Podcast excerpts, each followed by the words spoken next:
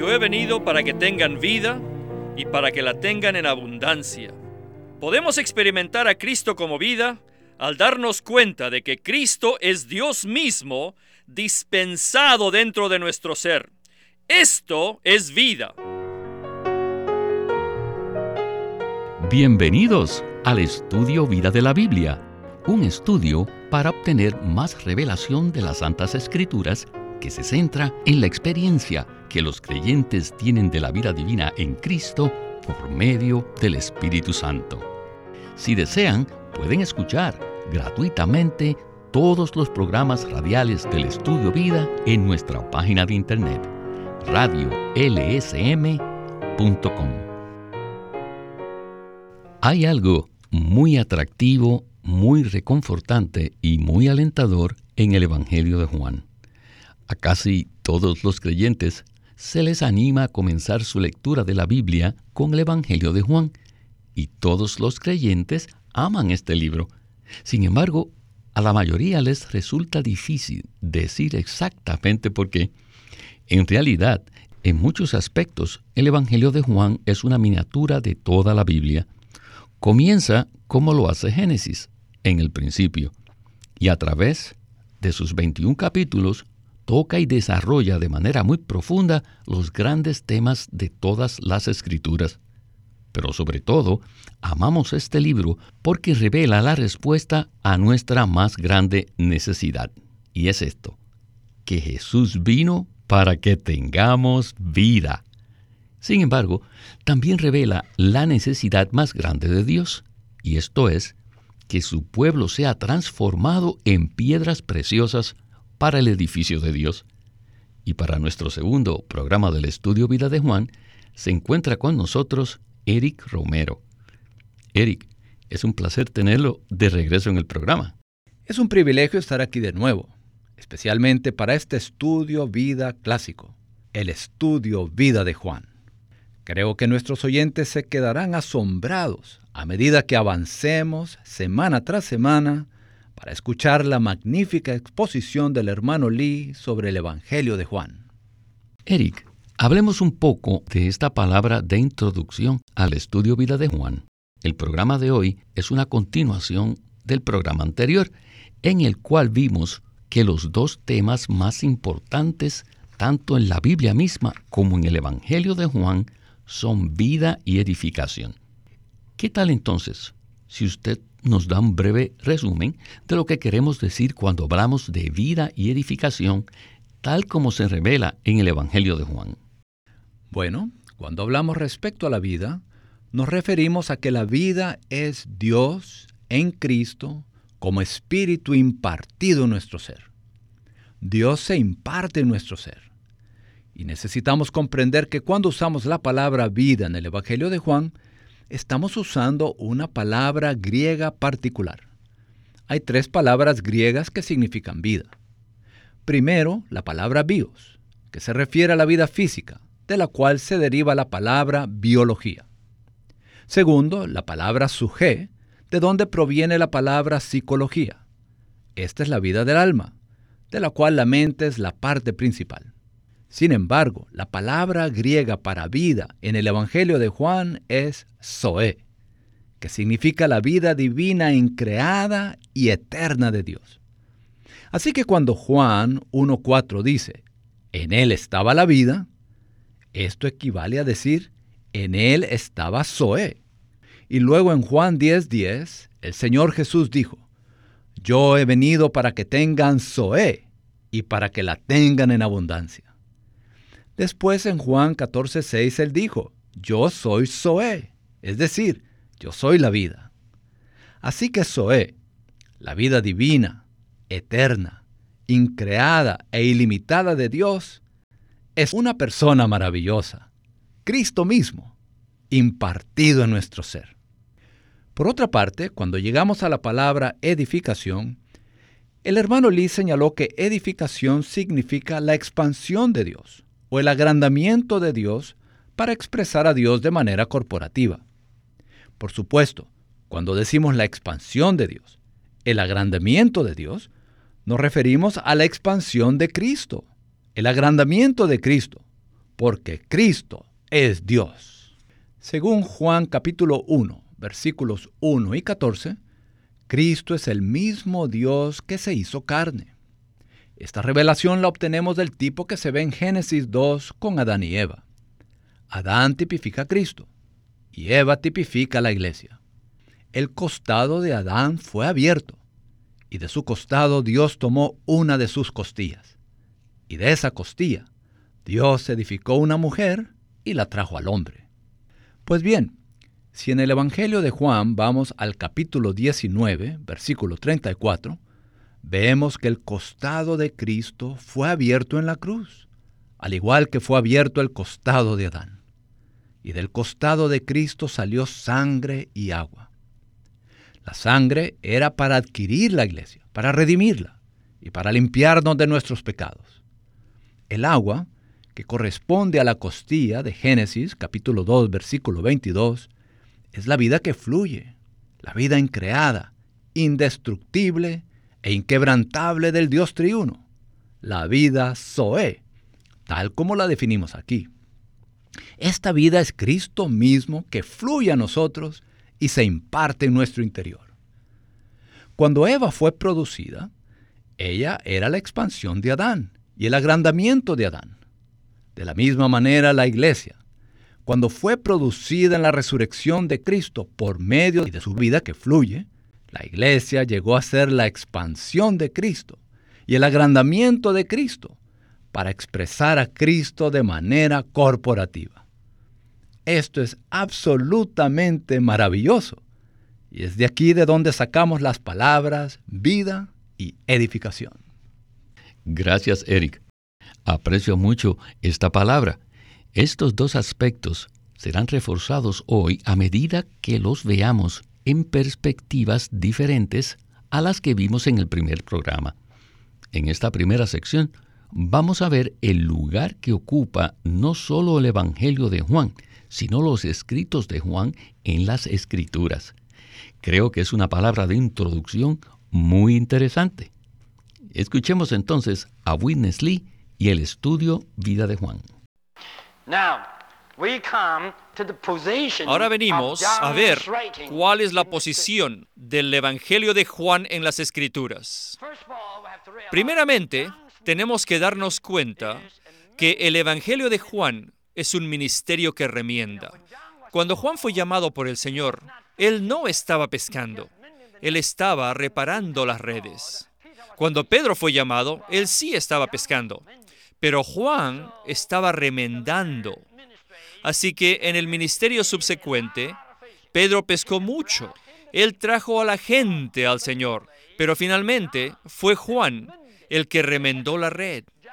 El ministerio de Juan fue un ministerio de reparación. Y esta reparación fue una reparación con vida, porque solo la vida remienda. Solo la vida repara todos los huecos de la red celestial. Hoy en día es peor todavía. Tenemos que darnos cuenta que hay muchos huecos en la red celestial. Pero ¿qué puede remendar estos huecos? Solo una cosa puede remendar los huecos, y esto es vida. Necesitamos el ministerio de Juan. Todos los escritos de Juan son las palabras finales de la revelación divina. Les digo de nuevo, en cada caso, Ciertamente la palabra final es la palabra más decisiva, ¿no es cierto? La Biblia tiene 66 libros, pero los libros de Juan son las palabras finales de la revelación divina. Su evangelio es el último de los evangelios. Esto es muy significativo. Sus epístolas son las últimas de las epístolas. Y su Apocalipsis no es solo el último libro del Nuevo Testamento, sino el último libro de toda la Biblia. Así que su palabra, sus escritos son la palabra final de la revelación divina. Bueno, Eric, aquí vimos un par de asuntos. El primero se refiere al tema de remendar la red. En Mateo 4, cuando el Señor Jesús llamó a Jacobo y Juan, ellos estaban en la barca de su padre. Y no dice que estuvieran pescando, sino que estaban remendando sus redes. Vimos en el primer programa que este libro de Juan está lleno de alegorías y símbolos, Así que incluso lo que vemos hacer a Juan y la manera como el Señor Jesús lo llamó es muy significativo. ¿No es así? Sí, esto es muy significativo. Es sorprendente que cuando el Señor Jesús llamó a Pedro, él estaba pescando. Y entonces el Señor le dijo, serás pescador de hombres. Y después, cuando el Señor llamó a Juan, Juan estaba remendando sus redes. Esto significa que el ministerio de Juan no es un ministerio de pescar hombres, sino un ministerio que remienda. En cuanto a esto, quisiera leerles una breve porción del segundo mensaje del estudio vida impreso de Juan, que creo es la mejor definición de la palabra remendar hallado en el ministerio del hermano Lee. Y dice lo siguiente. Remendar significa que algo había existido por un tiempo, pero se quebró, rompió o dañó y necesita ser arreglado. Remendar siempre hace que el objeto vuelva a su condición original. Por ejemplo, hace siete años que tengo una chaqueta. A veces esta se rasga y mi esposa tiene que remendarla. Cuando ella remienda las partes rasgadas, la chaqueta es restaurada a su condición original. Del mismo modo, la iglesia ha existido desde el día de Pentecostés. No obstante, muy poco después de sus comienzos, la iglesia fue perjudicada y dañada por muchos pensamientos, opiniones, conceptos, filosofías, ideas, enseñanzas y doctrinas diferentes. Si uno lee con cuidado el Nuevo Testamento junto con la historia de la Iglesia, notará que muchos conceptos perjudiciales entraron en la Iglesia a través del judaísmo. Estas ideas hicieron daño a la antigua Iglesia. Además, en los primeros días, es decir, en el primer siglo, el gnosticismo, el cual era una mezcla de las filosofías griega, egipcia y babilónica, también se introdujo en la iglesia, haciendo mucho daño. Así que la iglesia primitiva fue perjudicada por los conceptos religiosos de los judíos, así como por las ideas filosóficas de los griegos, lo cual produjo varias doctrinas y enseñanzas que perjudicaron a la iglesia e hicieron muchos agujeros en la red espiritual. En cuanto a lo que acabamos de leer, esta situación llegó a ser tan grave que incluso la gente negó la deidad de Cristo. Negaron que Cristo se había encarnado para ser un hombre en la carne. Por esta razón Juan dice en el primer versículo, en el principio era la palabra, y la palabra estaba con Dios, y la palabra era Dios. Y luego Juan 1.14 dice, y la palabra se hizo carne. Es decir, la palabra que era Dios se hizo hombre. Cristo es el Dios completo y el hombre perfecto.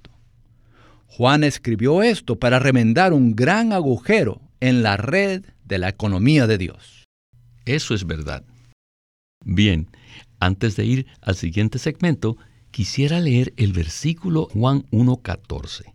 Dice así, y la palabra se hizo carne y fijó tabernáculo entre nosotros y contemplamos su gloria, gloria como del unigénito del Padre, llena de gracia y de realidad. Escuchemos a Witness Lee y el estudio Vida de Juan. El libro de Juan tiene dos secciones. Esto es muy importante, extremadamente importante.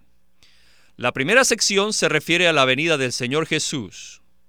Esta primera sección nos habla de la venida del Señor Jesús para traer Dios al hombre y para declarar Dios al hombre. La segunda sección nos habla de que el Señor se va en la muerte y regresa de nuevo en la resurrección. ¿Para hacer qué? Para llevar al hombre a Dios. En la primera sección, Él trae Dios al hombre. En la segunda sección, él se va a fin de llevar el hombre a Dios. Y no solo llevar el hombre a Dios, sino también a fin de que Él permanezca en Dios y con Dios para el edificio de Dios. La primera sección nos dice que el Señor Jesús era el verbo de Dios, quien es Dios mismo, que viene en su encarnación a fin de traer Dios al hombre. Y viene para dar a conocer Dios al hombre. Antes de eso, antes de su encarnación, Él estaba muy, pero muy lejos de los hombres. Dios era Dios y el hombre era el hombre. Pero por su encarnación, Él trajo Dios al hombre. Y Dios llegó a ser uno con el hombre. Al menos había un hombre llamado Jesús que era tanto Dios como hombre. Así que la encarnación es traer Dios al hombre y dar a conocer Dios al hombre. También dice que nadie jamás ha visto a Dios, pero este unigénito Hijo de Dios ha dado a conocer Dios al hombre. ¿Cómo? En vida, luz, gracia y realidad. La segunda sección es llevar el hombre a Dios. No solo traer Dios al hombre, sino también llevar el hombre a Dios. No solamente eso, sino también entrar en el hombre y permanecer en el hombre y permanecer con el hombre. ¿Pero para qué?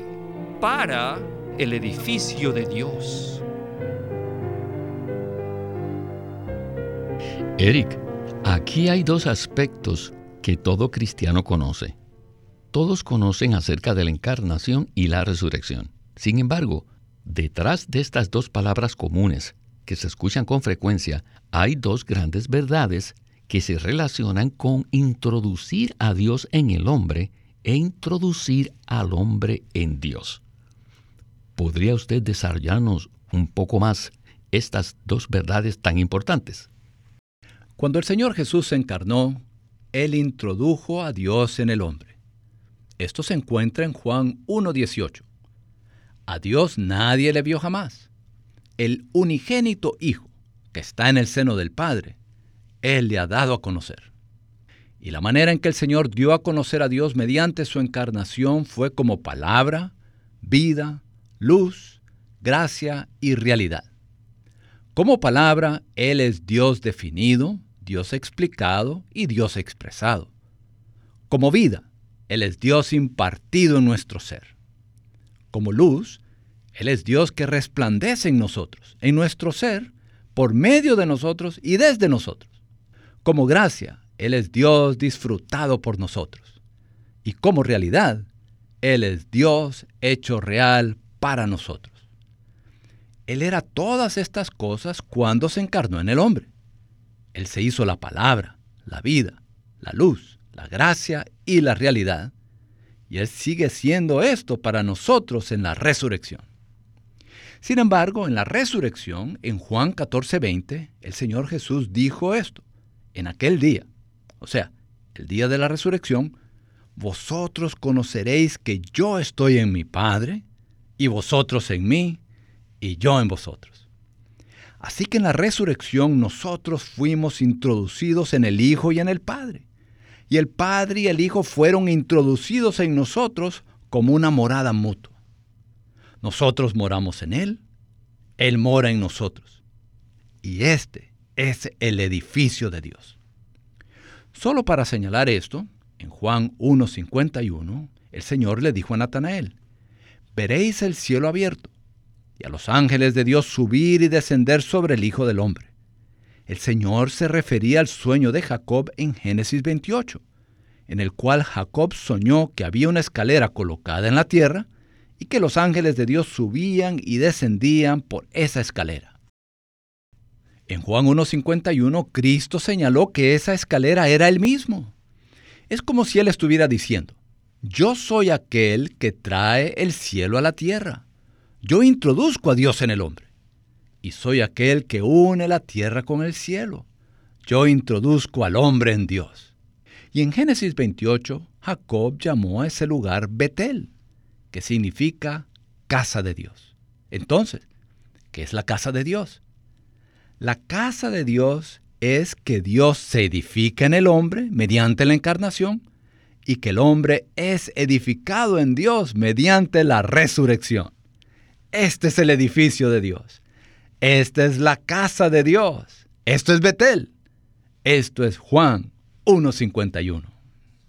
Simplemente quiero decir que esto es impresionante. ¡Qué cuadro tan asombroso! Bueno, en el segmento final vamos a escuchar a Witness Lee hablar de esto de manera más sucinta y poderosa. Así que solo quisiera mencionar la siguiente frase. El Evangelio de Juan es uno de los libros más profundos de la Biblia y, sin embargo, su lenguaje es de los más sencillos. Esto es un maravilloso testimonio de la realidad de que esta palabra es la palabra de Dios. Escuchemos a Witness Lee. Este libro de Juan es muy hondo, muy profundo. Según el lenguaje, es el más corto y más sencillo. Así que este Evangelio de Juan es muy corto y con un estilo muy simple. Sus palabras tales como en el comienzo era el verbo son tan simples que creo que hasta uno del primer año de primaria puede leerlo. ¿No es verdad? En el principio era el verbo. Yo soy la luz. Yo soy la vida. Es tan simple, tan corto. Pero se han dado cuenta que el significado es tan profundo. Traten de definir qué es el verbo. ¿Qué significa el verbo? En él estaba la vida. La oración gramatical es tan simple, tan corta, pero ¿pueden decirnos qué cosa es la vida? Es profundo, mucho, pero mucho más allá de nuestro entendimiento. Así que este libro es muy corto y con un estilo muy simple. Usa diferentes clases de alegorías, figuras, toda clase de figuras. En el capítulo 1 tenemos al verbo. El verbo aquí es una alegoría, una figura. Leer este libro y entenderlo en letras es fácil. Pero leer algo que necesita nuestra alegorización no es tan fácil, ¿verdad? Cada capítulo de este libro tiene figuras. El capítulo 1 tiene el verbo, el tabernáculo, el cordero, la piedra y la escalera celestial, ¿no es así? En el capítulo 2 tenemos el templo, la casa del Padre. Y también tenemos las seis tinajas de agua y tenemos el vino. En el capítulo 3 tenemos a la serpiente que fue levantada en el asta. Y en el capítulo 4 tenemos las fuentes de Jacob o el pozo de Jacob. Y también tenemos el agua. En el capítulo 6 tenemos el pan. Ciertamente no el pan americano, el pan de molde. Por seguro que no, ¿ven? No tienen que entenderlo de esa forma. En el capítulo 7 tienen los ríos de agua viva. ¿No es así? Y también tienen muchas alegorías y figuras. En el capítulo 10 tienen la puerta y la comida también tienen el pasto, ¿no es verdad? En el capítulo 13 tienen el lavamiento de los pies. No deben entender el lavamiento de los pies como tres palabras, lavar de pies. No, esa también fue una alegoría que tiene un significado más profundo. No pueden entender este libro sin alegorizar adecuadamente las figuras.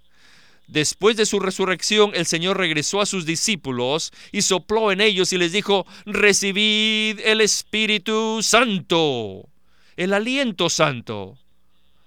Bueno, deberíamos conocer el verdadero significado de esto. Tienen que ver que esta fue una alegoría, debido a que el asunto de vida es tan abstracto. El asunto de vida es tan hondo, tan profundo que es muy difícil expresarla con palabras humanas, con el lenguaje humano. No hay palabras para expresarla. La mejor manera de hacerlo es el usar muchas figuras. ¿Para qué? A fin de dar a entender algo espiritual, algo muy hondo, muy profundo acerca del asunto de vida. Y aún más, acerca de la edificación.